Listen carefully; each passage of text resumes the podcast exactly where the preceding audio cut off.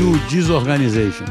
Desorganização é basicamente o exemplo que você deu do, do, do, jogo de futebol, né? Você chegar num cenário onde todos os jogadores preferem perder o jogo, porque cada um tá preocupado em, em cumprir a sua meta local. Cara, quebra a empresa para cumprir a meta dele, né? Isso é Exatamente. É bacana, Isso é o que né? a gente mais vê por aí. O que a gente mais encontra exemplos, às vezes vendedores que ficam insistindo com os clientes em alguma informação que vai fazer bater a meta dele, e enquanto isso é, ele está fazendo o cliente ficar enfurecido com a empresa como um todo. Então a gente não tá vê pensando em longo prazo, né? Exatamente. Isso. Às vezes vende um produto que sabe que não é bom para o cliente só para bater uma meta, só que isso vai fazer com que no longo prazo o cliente deixe de, de gostar daquela marca, né? É o desafio de você alinhar o interesse pessoal com o interesse coletivo, né, do time. Não, e é interessante você falar isso porque eu lembro, isso eu lembro muito claramente. Ele fala do, isso eu acho interessante porque ele, como economista, ele fala isso, né? Ele fala assim, cara, existe o problema do free rider, né? Que é o cara que pega carona no time. Uhum. Não é isso? Ele fala, existe o, esse, esse problema versus uma meta individual que vai contra o interesse coletivo, né? Então, porque fala assim, a empresa sempre fica naquele conflito. Ah, se eu não estabeleço meta individual,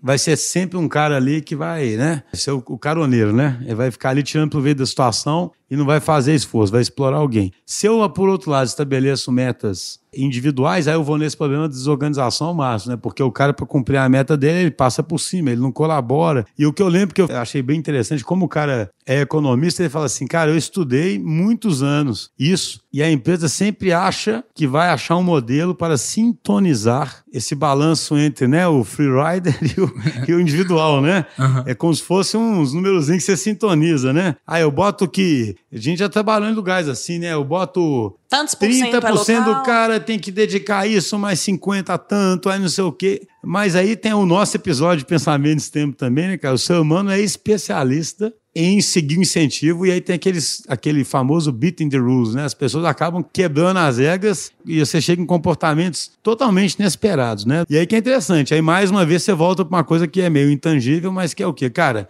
o que vai fazer todo mundo acabar com essa desorganização é todo mundo estar tá em prol de uma causa, né? Exato. Se o pessoal estiver fala... em prol de uma causa, você não vai ter que ter essa preocupação tão grande em evitar um free rider ali ou evitar um cara muito egoísta ali, se todo mundo estiver enxergando uma causa, né? Exato. né? O que ele fala é exatamente isso, que essa conta não fecha. A empresa não vai chegar nessa combinação perfeita. Porque quando você fala de incentivos materiais, realmente não tem essa resposta. Então o que a empresa precisa se preocupar é em dar outros tipos de incentivo, porque realmente esses incentivos ruins que ele fala, eles acabam com um incentivo bom, que vai para esse lado do propósito e tal. Ele dá um exemplo muito interessante nesse aspecto, que é um exemplo que ele menciona de uma creche, né? Uma creche que estava tendo muito problema dos pais estarem atrasando para buscar os filhos na creche. Isso gerava um transtorno, porque os professores acabavam tendo que ficar mais tempo lá, cuidando das crianças. E aí eles implantaram uma multa para os pais que atrasassem a buscar as crianças. E aí, uma vez implantada a multa, o número de atrasos aumentou por quê? Porque os pais passaram a entender que, como eles estavam pagando aquele dinheiro extra, eles tinham direito de usufruir daquele período a mais. Então, eles usaram um incentivo errado, porque se eles tivessem ido pro lado de que, não, precisa buscar as crianças no horário, porque os professores também têm família, eles também precisam ir embora. Então, eles usaram um incentivo financeiro, achando que isso ia resolver o problema, quando na verdade eles agravaram é, isso aí, o problema. Quando você mercantiliza as relações, né, vira tudo uma relação comercial, você fica muito à vontade, igual isso.